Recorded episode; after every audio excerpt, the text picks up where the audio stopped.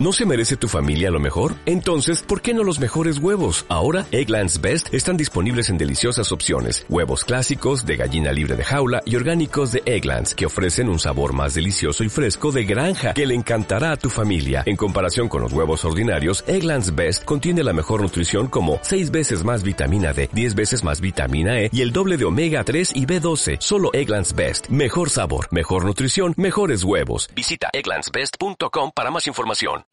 Se abren los micrófonos para iniciar la tradición republicana del sonar informativo. Comienza el Jueves de Mayol.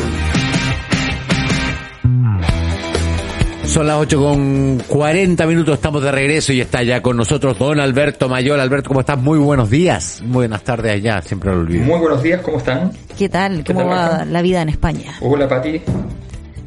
Muy ¿Todo bien, bien? aquí con calorcito. Muy bien, disfrutando ahí del verano. Sí, Excelente. un, poco, un poco más, una- un ambiente un poquito más COVID en todo caso. Volvió, Entiendo que hay re- más restricciones en, tu ciudad, en Valencia. Sí, en todas pusieron el toque de queda a la una de la mañana, cosa que para mí no es muy grave porque a esa hora no salgo, pero para la mayor parte de la gente de acá sí. Sí. más en época de verano, etcétera. Exacto. Ya, por ahí por, por las cifras que han ido en aumento, siempre hay que estar atentos a lo que pasa en Europa porque es un poco como el futuro, eh, o así se ha dado Sí, hasta ahora sí. en comparación con nuestro país. Oye, eh, comentábamos algo sobre la- las primarias, son este domingo, y uno de los temas que hay cierta preocupación es sobre la participación. Nadie se, se la juega mucho por dar una cifra respecto a la participación. ¿Cómo ves tú lo que puede ocurrir este, este domingo? Yo creo que la gran duda es por la participación en, el, en, la primaria del Frente Amplio, que indudablemente va a ser mucho más alta que, que la anterior, que fue la primera primaria del, Frente Amplio, eh, y, que hoy día une a, dos sectores que tienen sus votos. O sea, el Frente Amplio demostró tener una votación alta y Daniel Jadwe tiene una votación dura, el Partido Comunista, que, le va a permitir, digamos, llegar a una... Yo creo que va a ser una primaria, contrario a lo que se estado leyendo y que la prensa publica, como hay baja expectativa, yo creo que va a ser una primaria con votos. O sea, no, no, no, no veo una cifra muy distinta a, a dos millones de votos totales, una cosa por el estilo. Eh, y, y esa no es una mala cifra, o sea, en absoluto. El- eh, la derecha, la gran duda es qué tan, qué tan mediocre va a ser la cifra de la derecha. Esa es la gran duda. Eh, porque la derecha en este caso va con, candidaturas menguadas, la, candidatura con liderazgo, con más fuerza, no está en su mejor momento, que es la de Lavín, y los demás son, una duda, porque son gente que, sal- que algunos marcan en la encuesta, otros no marcan ni siquiera en la encuesta, pero de ahí al voto hay un trecho más o menos largo. Entonces, yo creo que, que en ese sentido es bien. eh, la gran duda es cuánta gente va a ir de la derecha a votar y cuánta gente va a ir a la primaria de Frente Amplio PC eh, a votar. Eso es muy importante porque eso va a decirle a Yarna Proboste qué tan difícil viene la mano, básicamente. Ya, ya, pero va a servir un poco como... o- Pero yo me atrevo a decir que no, no va a ser baja. O sea, ya, creo o sea, pero una no- cifra no, muy difícil colocarle una cifra, ¿o no? O sea, siempre es difícil, pero yo creo que, que una cifra cercana a los 2 millones, o sea, la, derecha llevando cerca del millón y, y la y el Frente Amplio con el PC llevando, yo creo que más que la derecha, esa va a ser la gran novedad, que, que, el- que el- el- el- la nueva alianza va a tener más peso que la, que la derecha eh, y va a llevar, no sé si un poquito más o mucho más, pero yo creo que se van a, va a haber movilización. Además que hay un factor que es muy importante y es que ha habido conflicto. Y cuando hay conflicto, es cierto que a las coaliciones no les gusta porque genera un clima enrarecido, pero sí se, se generan muchos votos. Eh, y Genera más interés por ir a ayuda al- al- claro. Claro, si la política está hecho de eso, para que andan por cosas, o sea. Ya, pero, pero, pero, claro, pero, pero, pero, a ver, puestos aquí a, a hacer predicciones, digamos. ¿Tú crees eh, que eh, Gabriel Boric logra movilizar una masa necesaria y suficiente de... Pues yo hoy día ironizaba en la mañana con que los candidatos de Boric parecen ser más remolones por lo que vimos en su recolección de firmas versus el disciplinado militante comunista que se levanta y va a votar a las 7 de la mañana porque el partido así lo indica. Eh, ¿Tú cómo, cómo ves hoy ese, ese duelo, de así? Yo creo que el, que el duelo de, de Boric Jaue es un duelo que, que tiene un, un ganador a mi juicio claro, que es Jaue. Que no significa que no haya hecho una buena campaña, eh, que no haya hecho una buena campaña Gabriel, todo lo contrario. Lo normal además es lo siguiente, lo normal es que el, el favorito eh, tenga en las primarias una, un camino más difícil. Eh, ir puntero en la primaria a sabiendas de que no tienes nada más que ganar que el derecho a estar en la siguiente etapa, es difícil. Es difícil porque tienes que pensar en las dos elecciones. El que va segundo piensa en esta nomás. Claro. Entonces, eh, entonces eh, tú estratégicamente es mucho más fácil jugar el juego. Y el clima ambiente te va ayudando porque en la medida que, que vas creciendo hay un efecto social que es bien, que, si esto fuese física ya tendría un nombre, pero, pero, pero, pero que es muy simple. El candidato que va creciendo, aunque esté súper lejos del que va arriba, tiende a parecer que está muy cerca. Y el candidato que va decayendo, aunque esté todavía muy por sobre el resto, tiende a parecer que está, es alcanzable. Entonces, ese, ese efecto, cuando llegan las elecciones, normalmente se desmiente. El que era favorito y tenía sus votos, tiene sus votos y ya no, no hay mucho más. A veces ese clima llega a ser tan intenso que puede modificar la elección. Pero creo que no es el caso. Creo que no es el. Jaure tuvo una, una, una campaña para el olvido, esa es la verdad. Mm. entre, entre las cosas que importan en política, entre, entre los errores cometidos, que es una cosa muy importante en política, y la cosa más importante de la historia en la política, la suerte. O sea, que tenga Cuba una crisis política en este momento. Es como el, infierno, o sea, levantarse Jaude se levantó un día en la mañana y tenía a Cuba en llamas. Claro, le faltó que explotara a Corea del Norte nomás y listo. Claro, es parte de la contingencia. Y él estaba jugando el juego. ¿Mm? Sí. Y él estaba jugando el juego de la protesta. O sea, él era la continuación de la protesta en forma de gobierno. Claro. El estallido social. Y realmente estalla Cuba. ¿Cómo te bajáis de, ese, de ese caballo? Lo, cual lo pone en la, en la curiosa posición de estar igual que Alamán condenando las protestas en Chile y, pidiendo respeto a las protestas en Cuba, digamos. Y le, y le, entrega una siguiente elección, o sea, le, entrega una situación muy compleja porque lo más probable es que gane la, primaria, pero le entrega una siguiente elección muy, muy compleja. Gabriel Boric se va a arrepentir probablemente toda su vida de haber entrado tarde y mal. Porque cuando recordemos que él se baja y se vuelve a subir después, y esos errores, esos errores de, tiempo, ese error de una semanita más, una semanita en primaria son clave, las primarias, las primarias son muy cortas los, tiempos de campaña. Y entonces perder una semana, perder dos semanas, perder el envión además, es muy malo. De ahí para adelante se ordenó y, no, hubo, no hubo problema, pero, pero, pero efectivamente eh, no creo que le vaya a alcanzar. Seguro que creció en este proceso, seguro que va a sacar una, un porcentaje bastante bueno, pero no, yo creo que no le va a alcanzar.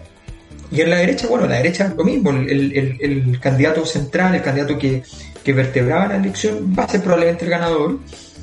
Eh, los otros quedarán con los que hicieron bien la pega, los que hicieron mal la pega, los que quedaron en el desastre porque Desbordes quedó sin nada. O sea, se fue, se metió en esta aventura y salió sin nada, que es, uno de los riesgos de las aventuras en política. Eh, y bueno, se quedó sin el partido, se quedó sin su propia candidatura, dedicó su último tiempo de la candidatura más bien a, pasar cuenta, y a nadie le importaba mucho, porque estaban todos preocupados quién va a ganar. La política eso es, terrible. Entonces, entonces va a ser un, un, proceso en el cual cada uno tendrá que hacer su contabilidad, pero yo creo que los candidatos principales, que los que eran favoritos, ganan, y los dos quedan aproblemados para el futuro. Eso es lo más interesante. Mm. Ahora, decía eh, Axel Callis que voto que saque Sichel es solo ganancia, digamos.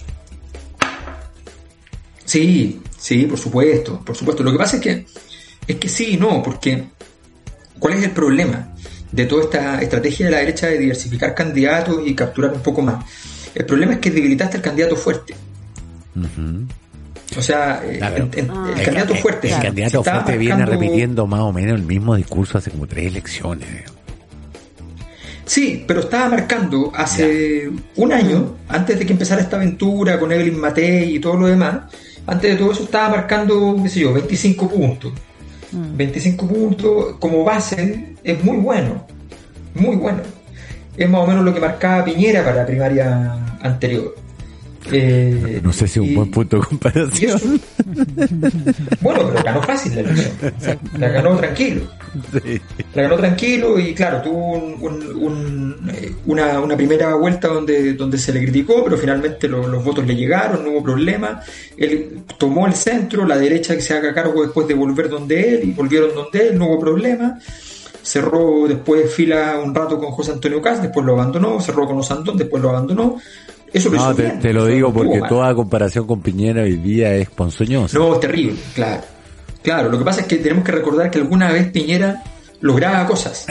No en vano fue presidente dos veces. Claro, claro. Pero, pero claro, el, presente ha destruido tanto su, su imagen que, que efectivamente, y, su, y, es real además, que, que, bueno, que se hace difícil. Pero no, yo creo que, que, que Lavín, haberlo debilitado tanto, es algo que la derecha también le, le, le va a penar. Haberlo criticado por, por tirarse al centro.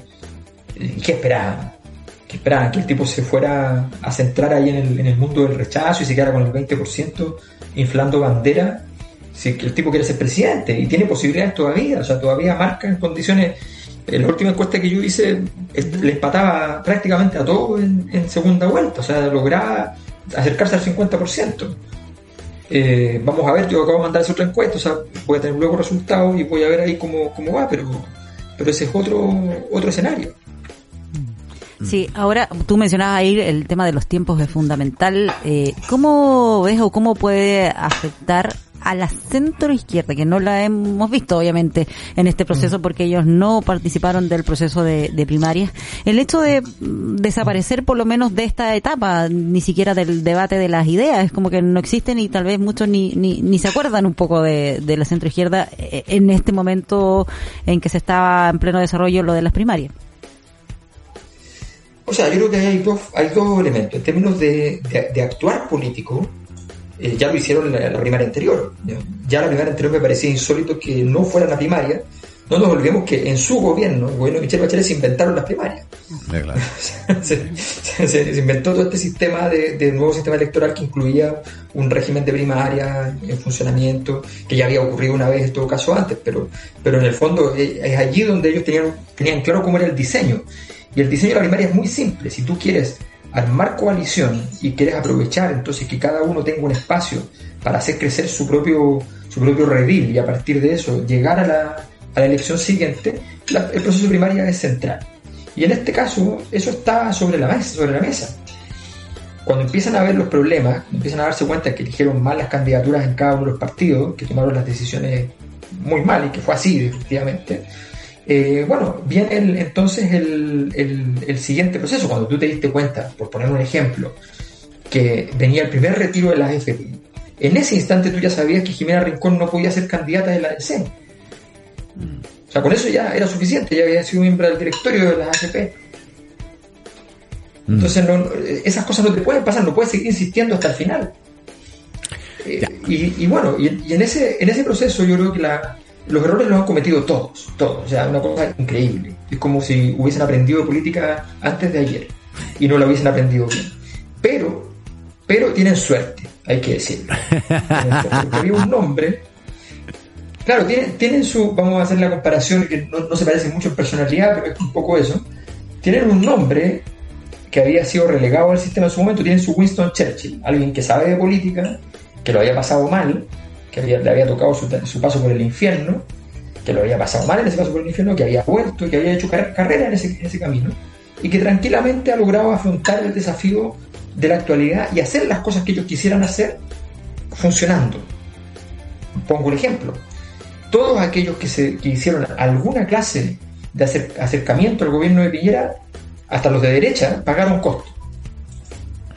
La única que no pagó costo y tuvo beneficio fue Yanda Proboste. Mm. Entonces, tiene la suerte que tiene una jugadora que tiene la capacidad para hacer eso. Eh, y bueno, y apareció, y apareció, y sigue apareciendo, y sigue apareciendo, y tiene la capacidad de marcar sorprendentemente bien en la encuesta y marcar muy bien en segundas vueltas. Y eso es una y eso es una oportunidad de oro, o sea, yo supongo que no la van a... Y en un escenario, pongamos un escenario de favoritos, digamos, eh, Lavín Jadwe Proboste, Lavín Jadwe Proboste la posiciona a ella en una espectacular posición porque supongo que por más que los votos de el PC y muchos de Boric eh, miren con, asco a los ex concertación, eh, eh, ¿elegirán de nuevo el mal menor o no? Es que, ¿sabes lo que pasa? Es que eh, la postura de Yanna Proboste es una postura que complica mucho a la izquierda, porque ella siempre ha estado muy cerca de esa izquierda y la ha respetado mucho y ha sido leal y ha sido y ha trabajado en torno a eso, ha trabajado sin estridencia. Y además la mandaron al, al, a la travesía, travesía por el desierto a la derecha, lo cual le suma muchos puntos. Exacto, exacto. Eh, y, en el fondo, eh, y además tiene una gran ventaja, que lo ha demostrado en todo este proceso, no está ansiosa. Todos los demás están ansiosos. Joaquín Lavín está muerto, es su última oportunidad, ya se acabó, o sea, si no va a quedar para toda la vida como el casi casi, eh, y eso es horrible. Entonces, y sobre todo cuando, cuando tu primer gran éxito fue tu gran éxito y se acabó. O sea, tu primer casi casi fue ya casi casi real y de ahí para adelante ha sido todo peor. Entonces es muy complicado. En el caso de, de, de o Boric, cualquiera de los dos, eh, efectivamente para ambos eh, hay poco horizonte de posibilidades después. Claro. Eh, quemó muchos cartuchos, lo ha quemado muy rápido y, y, Gabriel sabe que la siguiente no le toca, la siguiente le toca a Giorgio, así que esta es. Entonces, entonces la ansiedad de, las otras candidaturas le favorece mucho. Ella está muy tranquila. Y, eso le da tranquilidad de que si pase lo que pase va a estar en buena posición. Yo creo que las posibilidades de que ocurra algo con ella son o que ella pase a, segunda vuelta contra Lavín o que ella pase a segunda vuelta contra Jaue o Boric y, y quede la derecha fuera, se produzca una especie de Santiago. Uh. es que eso no es, no es, no es descartable, porque hay gente de, de, de, derecha que, que, si ve que, que, que, por ejemplo, si está Jaue, la derecha ha apuntado todo a hacer que el votante de centro y de centro derecha enloquezca de terror por Jaue. Claro. Y lo han hecho súper bien porque además Howe no es que pisó el, palito, sino que se llevó el árbol completo. no. Lo hicieron súper bien. Y, y dijo, ya, ¿no? Sí, pásenme todo. Un fantasma recorre Chile y ya, o sea, ya está. ok, lo estaremos conversando el próximo jueves post primaria porque esto se viene interesantísimo. Don Alberto Mañol, disfrute de los calores de Valencia. Muchas gracias. Yo ahora estoy mirando aquí una paella que, que tengo. Tenía que hacer ese comentario que anda acá, son recién las 9 de la mañana. Innecesario, innecesario, Alberto. Una fabada. Un abrazo, Alberto, cuídate. Chao, Alberto, que estés bien. Ya, que estén bien. Chao, chao.